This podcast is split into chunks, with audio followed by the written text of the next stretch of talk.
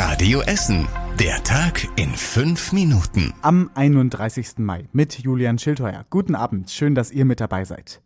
Der Tag ist heute mit einer sehr guten Nachricht gestartet. Die Corona-Zahlen bei uns in Essen entwickeln sich weiter gut. Sogar so gut, dass ab Mitte der Woche wieder ein paar Corona-Maßnahmen bei uns in der Stadt gelockert werden dürfen. Denn der Inzidenzwert liegt bei uns den fünften Tag in Folge unter 50.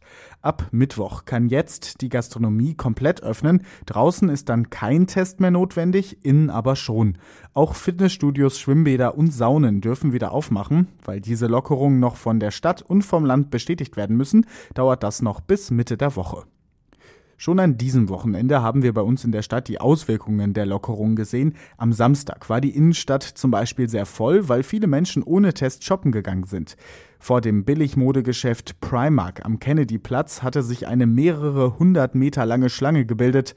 Auch in den Kneipen und Cafés auf der Rüttenscheider Straße war es sehr voll. Die Stimmung dort war sehr gut. Wir haben super vermisst, einfach hier draußen zu sitzen und das ist wirklich was Besonderes für uns. Wir genießen jetzt einfach, dass wir hier sitzen und äh, mit Freunden einfach Bier trinken können. Es ist ja ganz schön, mal wieder die Außengastronomie mal wieder so ein bisschen äh, erleben zu können. Ist dann schon ein ganz anderes Lebensgefühl. Viele der Radio Essen HörerInnen schauen mit Vorsicht auf die Lockerung. Bei der Radio Essen Frühschichtfrage stimmten fast 600 Menschen dafür ab, einige Lockerungen zwar zu nutzen, größere Menschengruppen aber zu meiden. Insgesamt haben bei der Radio Essen Frühschichtfrage mehr als 1500 Menschen mitgemacht. Nur 12 Prozent sprachen sich davon dafür aus, dass schnell weiter gelockert werden sollte.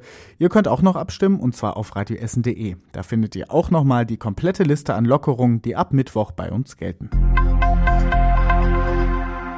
Am Wochenende hat sich ein Skandal um kostenlose Corona-Schnelltestzentren bei uns in Essen entwickelt.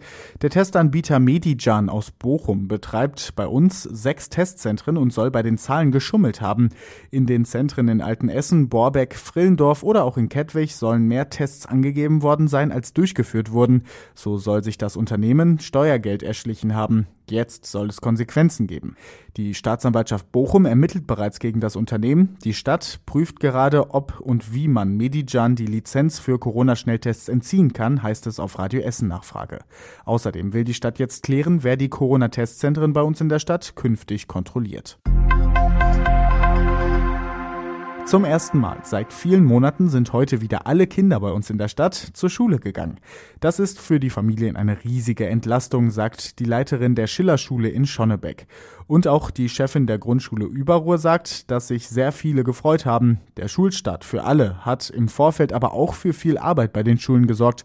Unter anderem die Kantschule in Katernberg und die Realschule West in Frohnhausen mussten alle Stundenpläne ändern. In Frintrop haben besorgte Eltern für die Festnahme von möglichen Drogendealern gesorgt. Die Eltern haben sich bei der Polizei gemeldet, weil sie sich Sorgen um ihren Sohn gemacht haben. Zwei Dealer sollen ihn gezwungen haben, in seiner Wohnung kiloweise Drogen zu bunkern. Die Polizei hat die Wohnung beobachtet und die beiden Männer kurz darauf festgenommen. In ihrem Auto wurde knapp ein Kilogramm Marihuana gefunden, außerdem viel Geld. In der Wohnung hat die Polizei außerdem rund 2000 Ecstasy-Pillen sichergestellt. Eine traurige Nachricht vom Wochenende aus der Welt des Sports. Die Handballer vom Tusem sind nach nur einem Jahr aus der ersten Bundesliga abgestiegen. Gegen Kiel hätten die Handballer gewinnen müssen, damit der Abstieg nochmal verschoben wird. Am Sonntag hagelte es aber eine 25 zu 37 Niederlage für den Tusem beim Tabellenführer. Der Tusem-Trainer sagt, das Corona-Jahr ohne Fans in der ersten Handballliga war kein verlorenes Jahr, denn wir haben unfassbar viele Eindrücke gewonnen. Und das war überregional wichtig. Vizekanzler Bundeskanzler Olaf Scholz will die Corona-Notbremse Ende Juni auslaufen lassen. Die Zeit sei gekommen, die Pandemie allmählich hinter uns zu lassen, sagte er. Einige Regeln aus der Corona-Notbremse sollten aber beibehalten werden, zum Beispiel die Homeoffice-Pflicht. Und zum Schluss der Blick aufs Wetter. Es bleibt am Abend weiter mild und trocken bei uns in Essen. Die Temperaturen sinken auf bis zu 8 Grad in Kettwig oder Heidhausen. Morgen wieder sommerlich schön mit viel Sonne und wärmeren Temperaturen. Bis 26 Grad sind morgen bei uns drin. Die nächsten Nachrichten aus Essen gibt es natürlich wieder morgen für euch im Programm ab 6 Uhr und natürlich jederzeit zum Nachlesen auf radioessen.de. Ich wünsche euch einen schönen Abend. Das war der Tag in fünf Minuten. Diesen und alle weiteren Radio Essen Podcasts findet ihr auf radioessen.de und überall da, wo es Podcasts gibt.